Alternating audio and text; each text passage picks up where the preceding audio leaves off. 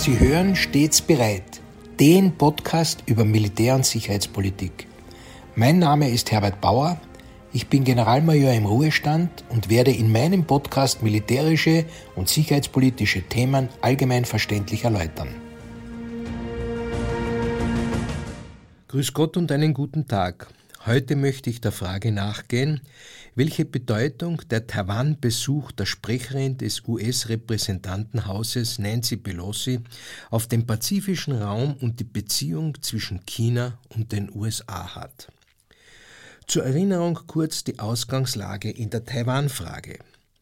Die kommunistische Führung der Volksrepublik China betrachtet die Republik China, auch als Taiwan bekannt, als Teil der Volksrepublik und will sie international isolieren.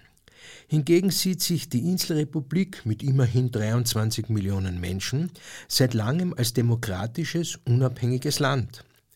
Mit dem Einmarsch Russland in die Ukraine wuchsen die ohnehin latent gegebenen Sorgen vor einem militärischen Angriff und einer Eroberung durch China. Die USA haben sich der Verteidigungsfähigkeit Taiwans verpflichtet, was neben Worten und Bekenntnissen bislang vor allem Waffenlieferungen bedeutete. Weitere Details der historischen Entwicklung des China-Taiwan-Konflikts bitte ich Sie via Link in den Shownotes nachzuvollziehen. Zum weiteren Einstieg möchte ich eine besondere Form der Darstellung wählen. Ich möchte Schlagzeilen diverser Medien in chronologischer Reihenfolge rund um den Besuch von Pelosi zitieren, die in üblicher Weise eine Dramalinie entwickeln, die uns viel mehr in die Spannung hineinzieht, als danach auch wieder loszulassen. Ich beginne also mit der Aneinanderreihung der Schlagzeilen. Streit zwischen China und USA. Xi warnt Biden vor Spiel mit dem Feuer. Nancy Pelosi lässt möglichen Stopp in Taiwan offen. Pelosi beginnt Asienreise. China sendet erneut scharfe Warnung. USA beschuldigen China der Eskalation. Pelosi doch in Taiwan erwartet. Spannungen nehmen zu. Pelosi in Taipei gelandet. Hier muss ich einen kleinen Einschub machen. Die öffentliche Flugverfolgungsplattform Flightradar 24 ist während des Fluges von Pelosi zusammengebrochen weil weltweit 300.000 Menschen gleichzeitig den Flug verfolgen wollten. Wenn Sie mich fragen, warum? Nun, vermutlich die übliche Sensationslust, denn Kommentatoren in chinesischen Medien hatten verlangt, Pelosis Maschine im Anflug auf Taiwan abzuschießen, und das hätte man ja beim Verschwinden der Radarsignatur virtuell live miterleben können. Also diese Abschuss und andere Propaganda-Aussagen haben dann vermutlich auch weitere besorgte Menschen dazu veranlasst, zu twittern oder sich sonst wie im Internet zu äußern, indem sie unheilschwanger zum Zeitpunkt der Landung von Pelosis Maschine aufforderten. Merkt euch das Datum und diese Uhrzeit, da wird dann der dritte Weltkrieg begonnen haben. Aber zurück zu den Medienschlagzeilen. Pelosi trifft Taiwans Präsidentin. China startet Militärmanöver. China schränkt Handel mit Taiwan wegen Pelosi-Besuch ein. Schlagabtausch in der Taiwanstraße. Warum die Chipindustrie ein Schutzschild für Taiwan ist. Taiwan-Konflikt könnte die Weltwirtschaft ins Chaos stürzen. Pelosi in Taiwan sagt zum Abschied leise Freiheit. Chinas Armee übt die Invasion Taiwans. Taiwan meldet chinesische Flugobjekte über taiwanesischen Inseln vor dem chinesischen Festland. China lässt die Muskeln spielen. Militärmanöver voll im Gange. China simuliert Angriff auf die Insel. Pelosi hat Taiwan verlassen. China setzt überraschend seine Militärmanöver um Taiwan fort. Taiwan beginnt eigene Militärübung. China sendet Zeichen der Deeskalation. Und jetzt noch eine aktuelle Schlagzeile, weiterer Besuch von US-Politikern in Taiwan und China führt wieder Militärmanöver um Taiwan durch. Tja, mit diesen Schlagzeilen wäre eigentlich die ganze aktuelle Geschichte bereits erzählt. Aber natürlich möchte ich in einem militär- und sicherheitspolitischen Podcast für meine Zuhörerinnen und Zuhörer doch auch einige der militärischen Aspekte dieser Entwicklung beleuchten. Wie immer empfehle ich hier auch, sich eine Karte mit dem pazifischen Raum bereitzulegen. Schon Mitte Juli begannen die Geplänkel im südchinesischen Meer. Die im Pazifik operierende siebte US-Flotte teilte mit, dass die Trägerkampfgruppe rund um den amerikanischen Flugzeugträger USS Ronald Reagan zum ersten Mal während ihres Einsatzes im Jahr 2022 im südchinesischen Meer maritime Sicherheitsoperationen begonnen habe. Flugoperationen mit Kampfflugzeugen, maritime Angriffsübungen und koordiniertes taktisches Training zwischen Boden- und Lufteinheiten würden durchgeführt. Während also die US-Marine aus ihrer Sicht internationale Schifffahrtsgewässer sichert, ist die Sicht Chinas auf diese Operationen eine ganz andere. Chinesische Behörden sprechen von einem illegalen Eindringen in chinesische Hoheitsgewässer und chinesische Experten sprachen sogar von einer Eskalation der Provokationen, die schlimmstenfalls zu einem Krieg führen könnten. Blickt man allerdings in die Vergangenheit, könnte man fast von einem wiederkehrenden Ritual sprechen, das sich immer wieder wiederholt, wo eben zwei Großmächte entsprechend ihrer machtpolitischen Logik und ihrer geopolitischen Interessen und ihrer militärischen Möglichkeiten mit den Säbeln rasseln. Doch in dieses Machtgerangel im südchinesischen Meer tauchte dann die Information auf, dass die Sprecherin des US-Repräsentantenhauses, die Demokratin Nancy Pelosi, im Zuge ihrer Asienreise auch Taiwan besuchen könnte. Die USS Ronald Reagan, der Flugzeugträger, nimmt Kurs Richtung Japan und damit auch auf das dazwischenliegende Taiwan und der amerikanische Zerstörer USS Benfold durchquerte hierbei vom Süden kommend die Taiwanstraße, die die Insel vom chinesischen Festland trennt. Das chinesische Militär kündigt Manöver im scharfen Schuss auch mit Raketen rund um die Insel Taiwan an und erinnert an die bekannte Haltung, dass Taiwan zur Volksrepublik China gehöre und man solche Besuche nicht akzeptiere. Warum verlegten die US Teile aus dem südchinesischen Meer Richtung Japan? Nun, mit der rechtzeitigen Verlegung der Marinestreitkräfte der USA aus dem südchinesischen Meer Richtung Nordwesten wurde sichergestellt, dass das Flugzeug von Pelosi und damit natürlich auch sie selbst am Hin- und Rückflug sowie während des Aufenthalts in Taiwan mit Flugzeugträger, Kampfjets und Schiffen aller Art gegen jede feindselige chinesische Reaktion geschützt werden konnte. Unabhängig davon, dass das ein übliches Prozedere ist, waren hier die Drohungen in den chinesischen Medien zusätzlich zu berücksichtigen. Was machten die chinesischen Streitkräfte? Die Chinesen definierten sechs Zonen um Taiwan und erklärten sie zum Sperrgebiet für ihre Seemanöver. Zum Teil überlappten diese chinesisch definierten Gebiete mit den Hoheitsgewässern und der Luftverteidigungszone Taiwans. Vergleicht man die Zonen mit früheren chinesischen Marineaktivitäten, so fällt auf, dass es bisher kaum Aktivitäten ostwärts der Insel gegeben hat, was aber diesmal anders war. Das jetzige Übungsdispositiv würde bei einem Switch in den Ernstfall vor allem erlauben, Taiwan zu blockieren und zu isolieren.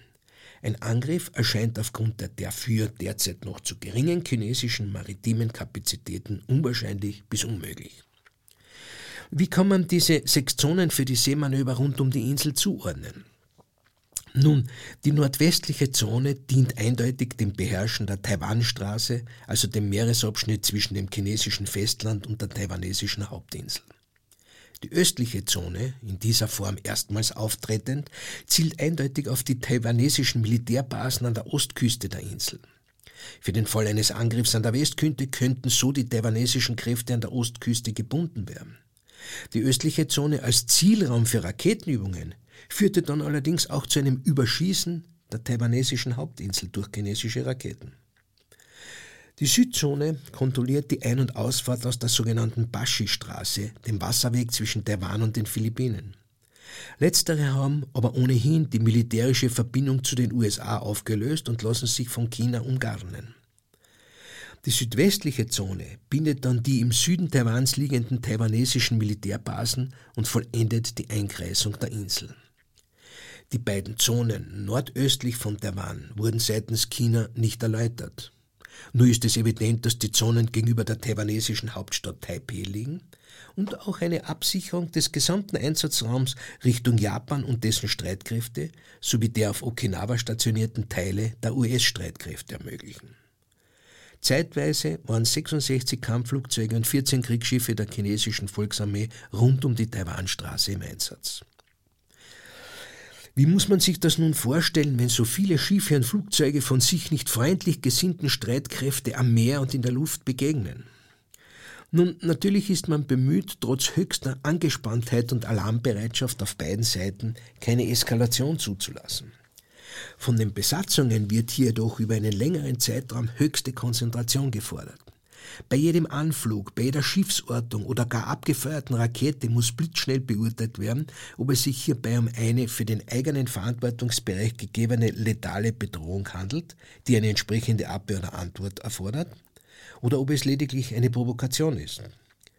So versucht man direkt Bewegungen zu vermeiden und es erfolgt vor allem ein gegenseitiges Überwachen der Einheiten in der Luft und zur See. Wie schaut so eine Überwachung aus? Nun, natürlich handelt es sich hierbei um ein dichtes Netz von Aufklärungssensoren wie Radar, Funkmessungen oder Sonare und ich möchte zumindest einige Parameter beispielshaft erklären.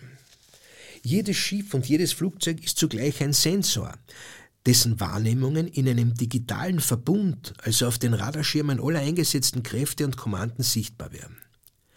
Von den US-Streitkräften wissen wir, dass sie unter anderem unterschiedliche Aufklärungsflugzeuge eingesetzt haben, die visuelle Aufklärung mit Kameraaufzeichnung und mit Bildübertragung ermöglichen oder Spezialausrüstung zum Beobachten von Raketenflugbahnen mitführen. Spezialflugzeuge zum Überwachen des Überwasserverkehrs, aber auch zum Aufspüren und Jagen von U-Booten kommen hierbei genauso zum Einsatz wie fliegende Leitstellen, die einerseits den gegnerischen Flugverkehr überwachen, aber auch den eigenen Flugverkehr leiten können. Damit das alles auch über eine längere Zeit ohne Rückkehr zum Ausgangspunkt möglich ist, werden Tankflugzeuge eingesetzt, die die Aufklärungsmaschinen in der Luft bedanken können. So ließ sich das chinesische Seemanöver gut überwachen und in seinen Absichten jederzeit einschätzen. Warum war es erforderlich, Raketenflugbahnen zu beobachten? Nun, unmittelbar nach der Abreise von Nancy Pelosi hat das chinesische Militär mit einer Einschüchterung der besonderen Art begonnen. Die chinesische Volksbefreiungsarmee hat offensichtlich elf ballistische Raketen auf Zielräume in Gewässer rund um Taiwan abgefeuert und in einigen Fällen dabei auch die Insel überschossen. Zuletzt erfolgten solche Raketenschießübungen 1995 und 96, wobei sich damals keine Zielräume in den Gewässern ostwärts von Taiwan befanden, was diesmal ganz bewusst gemacht wurde und auch als ein auf Distanz halten US-amerikanischer Flugzeugträger gewertet werden kann. Gemäß China haben alle Raketen ihre Ziele präzise getroffen und damit sei auch die Fähigkeit zur Gebietsverteidigung getestet und unter Beweis gestellt worden. Was ist die Bilanz dieses Raketenfeuerwerks? Taiwans Regierung sprach von irrationalen Aktionen, die den Frieden in der Region untergraben, mit dem Ziel, die internationale Ordnung in Frage zu stellen. Mehrere der von China abgefeuerten Raketen sind gemäß japanischem Verteidigungsministerium auch in einem Meeresgebiet niedergegangen, die seerechtlich zu der ausschließlichen Wirtschaftszone Japans zählt, was zu entsprechenden Protesten seitens Japans geführt hat. Chinas Raketenstarts verursachten aber auch Unterbrechungen der Schifffahrtsrouten und Flüge von und nach Taiwan. Schiffe waren gezwungen, Ausweichrouten zu wählen, die Verzögerungen im Welthandel haben werden. Wenn Sie, sehr geehrte Hörerinnen und Hörer, sich einmal im Internet auf einer Live-Tracking-Seite für Schiffe anschauen wollen, wie viel Schiffsverkehr auch jetzt gerade rund um Taiwan unterwegs ist, können Sie sich die Auswirkungen besser vorstellen. Sie finden den Link zu einer Plattform in den weiterführenden Links der Show Notes unter der Bezeichnung Marine Traffic Global Ship Tracking Intelligence. Stellen Sie sich hierbei vor, dieser Schiffsverkehr durch die Taiwanstraße und ostwärts von Taiwan, von Taiwan muss Umwegrouten wählen, weil auf der eigentlichen Route Manöver im scharfen Schuss stattfinden. Nun, wie reagiert Taiwan militärisch auf die chinesischen Manöver? Nach Tagen massiver chinesischer Militärmanöver hat Taiwan seinerseits Übungen zur Abwehr eines möglichen Angriffs abgehalten. Dabei wurde im Süden Taiwans eine Artillerieübung mit scharfer Munition durchgeführt. Mit der Übung, an der hunderte Soldaten und 40 Haubitzen teilgenommen haben, sollen nach Angaben eines Armeesprechers Gegenmaßnahmen gegen angenommene feindliche Angriffe auf Taiwan trainiert werden. Die Übungen waren angeblich schon länger geplant und sollten keine Reaktion auf die Manöver Chinas darstellen. Im Verhältnis zu den chinesischen Aktivitäten muss man dieses Manöver in seiner Dimension allerdings eher als politische Symbolik verstehen, wobei darüber hinaus sicher alle taiwanesischen Luft- und Seestreitkräfte in Alarmbereitschaft waren. Taiwan hält regelmäßig Manöver ab, bei denen eine chinesische Invasion angenommen wird. Wie schauen die Verteidigungsanstrengungen Taiwans grundsätzlich aus? Taiwan ist nicht einmal halb so groß wie Österreich, gibt aber 2,1 Prozent seines Bruttoinlandsprodukts für die Verteidigung aus und verfügt über 165.000 Soldaten plus 1,6 Millionen Reservisten. Wichtigster Rüstungskooperationspartner sind die USA. Es gibt allerdings auch eine eigene Panzer- und eine eigene Kampfflugzeugproduktion. 130 Jagdbomber eigener Produktion, 60 französische Mirage 2000, 150 amerikanische F-16 und 6 Hawkeye Radarflugzeuge bilden den Kern der Luftwaffe. Ergänzt wird dieser durch Fliegerabwehrraketen inklusive 200 US-amerikanischer Patriot-Systeme. Vier Zerstörer und 22 Fregatten unterschiedlicher Klassen bilden das Rückgrat der Marine. Im Fall einer Invasion durch die Volksrepublik China sollen die taiwanesischen Streitkräfte die erste Verteidigungslinie bilden, bis der Abwehrkampf von den USA und anderen pazifischen Ländern, Klammer auf, hoffentlich, Klammer zu, unterstützt wird. Hierbei soll auf Nachhaltigkeit und Durchhaltefähigkeit der Verteidigung gesetzt werden. Viele der möglichen Landungsstrände sind befestigt. Eine Invasion müsse dem Angreifer maximal aufwendig erscheinen womit man Abschreckung bewirken möchte. Nun, wie könnte man die aktuelle Situation bewerten? Betrachtet man Chinas Ambition 2049 anlässlich des 100-jährigen Bestehens der Volksrepublik als führende Industrienation an der Weltspitze zu stehen, dann könnte man verkürzt annehmen, dass die Heimholung des als abtrünnige Provinz bezeichneten Taiwans bis dahin sicher umgesetzt werden soll dass man sich aber umgekehrt im Moment sicher nicht den Weg zum Weltmachtziel erschweren und belasten wird. Betrachtet man die pazifischen Ambitionen, die Aktivitäten im südchinesischen Meer, die Ambitionen in der Arktis, aber auch in Afrika und Europa in Verbindung mit der engen wirtschaftlichen Verflechtung Chinas mit der übrigen Welt sowie den Aufbau einer starken Marine für die Weltmeere und dem Seidenstraßenprojekt, so sehe ich, dass China erfolgreich unterwegs ist Warum sollte es also eine positive Entwicklung belasten? Konkurrierenden Gegenspielern bleiben also noch ein bisschen Zeit und damit auch Handlungsspielraum für vernünftige Lösungen. Man muss aber die Haltung Chinas zu Taiwan sicher ernst nehmen, um nicht dann auch wieder überrascht zu sein, wenn Tatsachen geschaffen werden. Aber im Moment erscheint eine Invasion nicht möglich.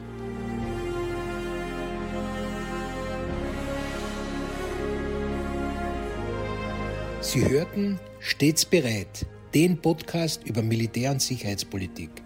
Sollten Sie Fragen zum Militär oder zu sicherheitspolitischen Themen haben, schreiben Sie mir bitte ein E-Mail an stets bereit at missing-link.media.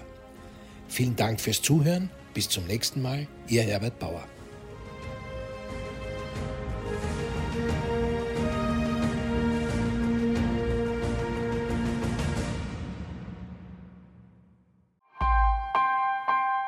Missing Link